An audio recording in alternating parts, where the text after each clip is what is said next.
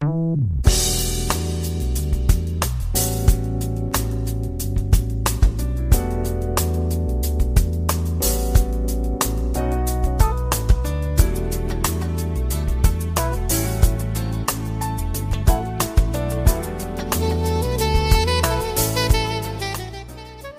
友们，大家好，欢迎如约来到蔡老师健康讲堂，我是您的蔡老师。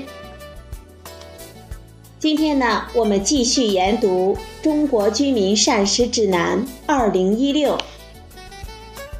今天学习的内容是特定人群膳食指南中的素食人群膳食指南。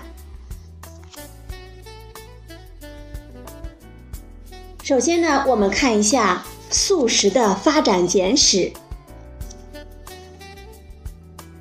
素食者这个术语呢，直到十九世纪中期才出现，但是这个概念至少可以追溯到公元前的六世纪。当时被誉为素食主义之父的希腊哲学家毕达哥拉斯，鼓励他的信徒不吃肉食。认为这种饮食方式呢才是自然的、健康的。素食主义是一种有关饮食的文化，实践这种饮食文化的人被称为素食主义者。十九世纪出现了第一场真正意义的素食主义运动，这在很大程度上与教会或者是信仰有关。到了十九世纪四十年代中叶。英格兰的圣经基督教徒们成立了大不列颠素食者协会，美国教会呢随即效仿，发起建立了美国素食者协会。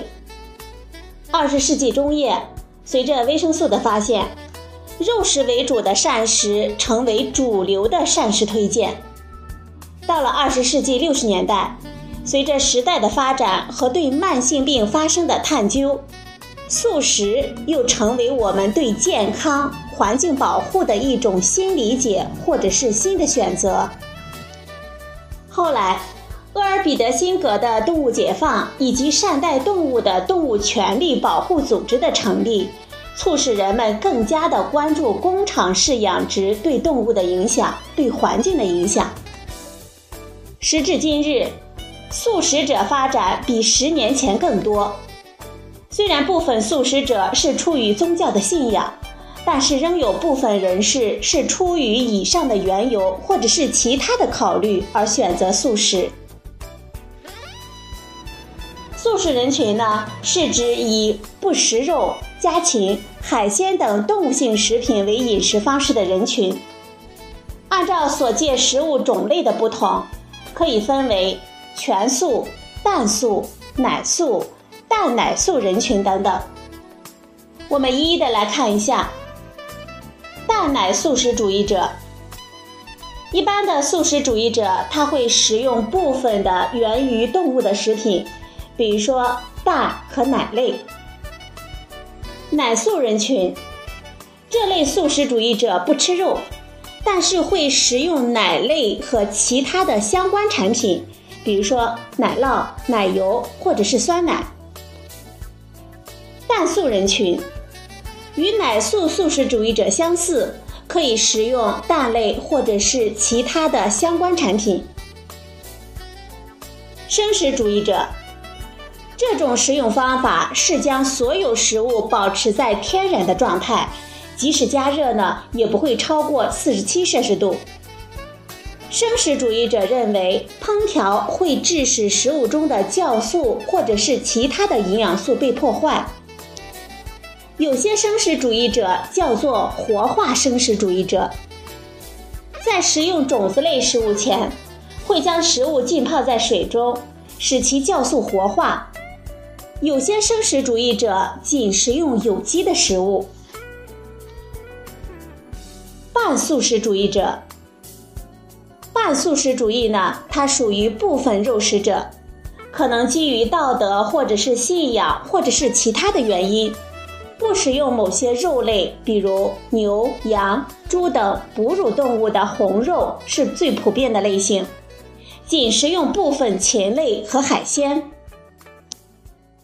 纯素食主义者。纯素食主义者不食用任何有情众生之肉，也不食用动物分泌或产生的蛋奶制品，甚至蜂蜜都会排斥在外。也就是说，只靠植物类食品维持生命。除了食物之外呢，纯素食主义者也不使用动物制成的商品，比如说皮衣、皮鞋、皮带、皮包等皮制品和含动物成分的化妆品。一八四七年，英国第一个成立了素食者协会，致力于研究和指导素食者更健康的生活。一八五三年。第一个公开的生理学会议召开，开启了素食与健康研究的序曲。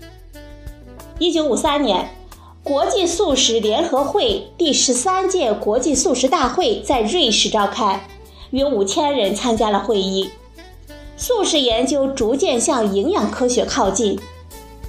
在过去的几十年里，世界范围内的很多的营养师协会、营养学会组织的提供素食者的膳食指南，比如英国素食协会、美国营养师协会素食工作组等等。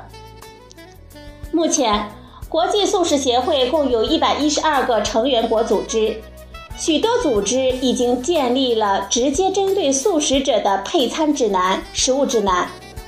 随着营养科学的进步。对素食者的膳食指导也越来越清晰和一致。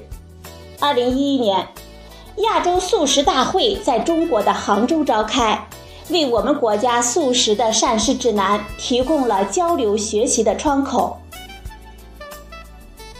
对于个别素食人群，如果膳食不能满足某些营养素的摄入量，或者是体检的时候发现缺乏某些的营养素。可以使用营养的补充剂和营养的强化食品。好了，朋友们，今天呢，蔡老师给大家讲了素食的发展简史。今天的节目呢，就到这里，谢谢您的收听，我们明天再会。